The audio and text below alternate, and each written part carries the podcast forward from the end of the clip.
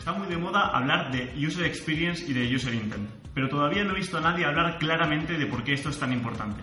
Así que quédate a ver este vídeo para entender cómo funciona todo este proceso que ha hecho evolucionar el SEO como no se ha hecho nunca. Además, este es el primer vídeo de una serie completa de vídeos en el que analizaremos todo lo necesario para trabajar este aspecto dentro del SEO y entender realmente cómo Google clasifica la experiencia de usuario. Si te gusta, vamos con el vídeo. Antes de empezar a hablar ampliamente sobre los algoritmos que influyen en el user experience, tengo que sentar unas bases sobre algunas partes del Machine Learning ya que en el SEO moderno estas tecnologías son el núcleo de este buscador y por ello debemos entender cómo funcionan para adaptar nuestras websites. No os asustéis que es bastante sencillo de entender. El Machine Learning es una disciplina científica del ámbito de la inteligencia artificial que crea sistemas de aprendizaje automáticamente. Aprender en este contexto quiere decir identificar patrones complejos en millones de datos. Y dentro de esta disciplina hay una tecnología que desde 2016 está cambiando nuestro SEO día a día. Las redes neuronales consisten en un conjunto de unidades llamadas neuronas, conectadas entre sí para transmitirse señales. La información de entrada atraviesa la red neuronal, donde se somete a diversas operaciones produciendo unos valores de salida. Si refrescamos el vídeo anterior y pensamos en la cantidad de variables que pueden recolectar los bots de Google, podemos empezar a relacionar directamente estas variables de entrada con las variables que tenemos en la base de datos, que son las variables que necesita la red neuronal para empezar a ejecutar todo este proceso. Vamos a ver un ejemplo muy simplificado. En el vídeo anterior contábamos con cuatro variables. Título contiene, posición texto, URL contiene e IPR. Estas variables tienen unos valores definidos que entran en la red neuronal. Dentro de la red neuronal pasan una serie de cosas que explicamos más tarde y finalmente genera unos valores de salida. Estos valores de salida son, por ejemplo, los pesos aritméticos que comentamos en el vídeo anterior y que generan un final rank para una palabra clave y una URL. Bien, en este proceso interno que no he comentado, existen una serie de capas ocultas que ejecutan operaciones aritméticas y los valores pasan a siguientes capas donde se realizan otras operaciones aritméticas y así dependiendo del número de capas que hayamos definido. Los valores de entrada se transforman y generan valores de salida. Pues bien, ¿esto qué tiene de Machine Learning? Estos sistemas están diseñados para aprender por ellos mismos. Cuando se realiza una predicción, por ejemplo, a X usuario le gustará X contenido, estos algoritmos tienden a cometer errores si no tienen suficientes datos y realizan predicciones o cálculos de afinidad con un porcentaje de acierto por ejemplo, del 75%. La forma que se tiene de mejorar este porcentaje de acierto es muy sencilla, y es coger las predicciones que el sistema ha generado y validarlas manualmente. Un ejemplo básico en el Machine Learning es la detección de imágenes de perros y gatos. Si yo al sistema le doy 100 imágenes de perros y 100 imágenes de gatos, cuando le pregunta al modelo esta imagen qué es, el sistema me generará una respuesta con un porcentaje de acierto. Si el sistema falla, manualmente le indico cuál es la respuesta correcta. Y cuando le vuelvo a enseñar esta imagen o alguna que se le parezca mucho, el porcentaje de acierto debe de ser muy alto frente al que tenía anteriormente, ya que este dato se ha validado por una persona que realmente conoce la respuesta y el sistema aprende de ello para siguientes respuestas parecidas. En el caso, por ejemplo, de que el sistema acierte en la predicción que ha realizado, simplemente con validar esa respuesta el sistema aprende y digamos que obtiene algo más de seguridad al hacer este tipo de predicciones. En las redes neuronales este proceso va mucho más allá y a través de esta validación el sistema aprende a cómo calcular los datos en las capas que he comentado anteriormente, añadiendo cálculos, quitando operaciones, utilizando más variables de entrada o menos. Y en resumen, automatizando un conjunto de cálculos en función de la validación que se ha realizado. Volvemos al SEO. En el paper que presentó Google en 1997 hablaban de la figura del moderador. Y voy a leeros directamente lo que pone en este párrafo.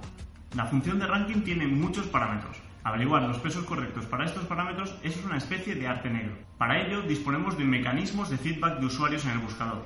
Un usuario de confianza puede evaluar opcionalmente los resultados que se ofrecen. Este feedback se guarda. Entonces, cuando modificamos la función del ranking, podemos ver el impacto de este cambio en todas las búsquedas que anteriormente fueron clasificadas. Aunque no es perfecto, esto nos da una idea de cómo un cambio afecta a un ranking. Imaginad que con lo que ha crecido Internet siguiese existiendo esta figura. Y esto es algo totalmente imposible, ya que no es en absoluto escalable. Pues bien, en el SEO las variables de entrada son los datos de nuestras webs. Las capas ocultas son los algoritmos de puntuación de Google. Las variables de salida son los rankings que el sistema predice que le gustarán a los usuarios. Y la validación la realizamos nosotros, los usuarios.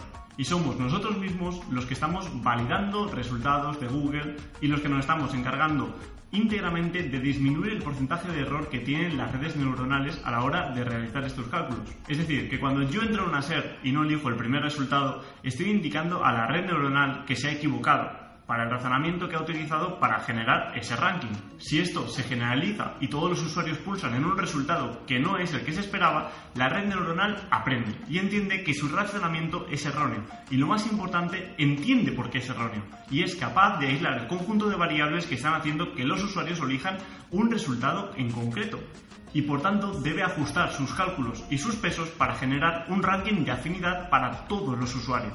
Por esto, desde la entrada de RainBrain en 2016, la cantidad de actualizaciones de algoritmos se ha disparado, porque la red neuronal tiene cada vez más datos para afinar los resultados que quiere conseguir y minificar ese porcentaje de error lo mínimo posible, haciendo muy escalable el hecho de detectar errores en el cálculo de puntuaciones. Y es que Google no es la primera vez que hace esto en 2019 compró reCAPTCHA, que a priori es un sistema anti-spam basado en la identificación de palabras manuscritas. Esta compra puede sonar rara, pero si te pones a investigar ves que hay un trasfondo muy importante. reCAPTCHA no solo era un sistema anti-spam, sino que también se utilizaba como sistema de reconocimiento de textos. Es decir, reCAPTCHA nos ofrecía dos palabras para que nosotros escribiésemos y nos identificásemos como humanos. Para reCAPTCHA, una de estas dos palabras estaba claro lo que significaba, pero la otra no lo tenía tan claro y éramos los usuarios los que entrenábamos a su red neuronal, aportándole datos válidos por personas, dándole a sus sistemas la completa capacidad de entender libros manuscritos. En un futuro haré un vídeo hablando sobre la importancia que tiene Google Books para el SEO y cómo ha cambiado nuestra forma de trabajar por completo. Así que suscríbete para avisarte cuando llegue el vídeo. Por llevar el ejemplo de reCAPTCHA a algo moderno, de 2012 Google empezó a incorporar en sus sistemas anti-spam los números de calles que iba detectando para Google Maps y pasaron de analizar los mapas de los catastros y emparejar manualmente las imágenes de edificios con los números a los que pertenecía a simplemente coger un coche y cruzar una avenida entera recopilando toda esa información, pasándola a una base de datos y enseñándosela a los usuarios. A nosotros nos aparecía en estos sistemas de recaptcha un número, por ejemplo el 2, y manualmente le decíamos que ese número era el 2. Cuando muchos usuarios realizan este gesto, la red neuronal acaba entendiendo que esta imagen es el número 2. Y para ir un paso más allá y terminar el vídeo, si os fijáis, los cachas modernos no son ni números, ni letras, ni nada similar. Ahora son señales, coches, autobuses, camiones, personas, carreteras, puentes y en definitiva todo lo que necesita una inteligencia artificial para conducir. Y sí, ahora mismo tú y yo estamos ayudando a Google a transformar el mundo, ya que la siguiente tecnología que Google utilizará para revolucionar el mundo tal y como lo conocemos será la mayor inteligencia artificial jamás creada para tener la mejor conducción autónoma jamás creada. Este vídeo es la introducción a la experiencia de usuario, algo que está transformando el SEO y el mundo de la mano de las inteligencias artificiales. Te recomiendo que te suscribas al canal porque los siguientes vídeos que vienen son muy interesantes y son mucho más técnicos que este, ya que esta es la introducción y vamos a ver todas las variables que entran en juego a la hora de decidir si un usuario está teniendo una experiencia de usuario buena o mala. Así que nada, nos vemos pronto. Saludos.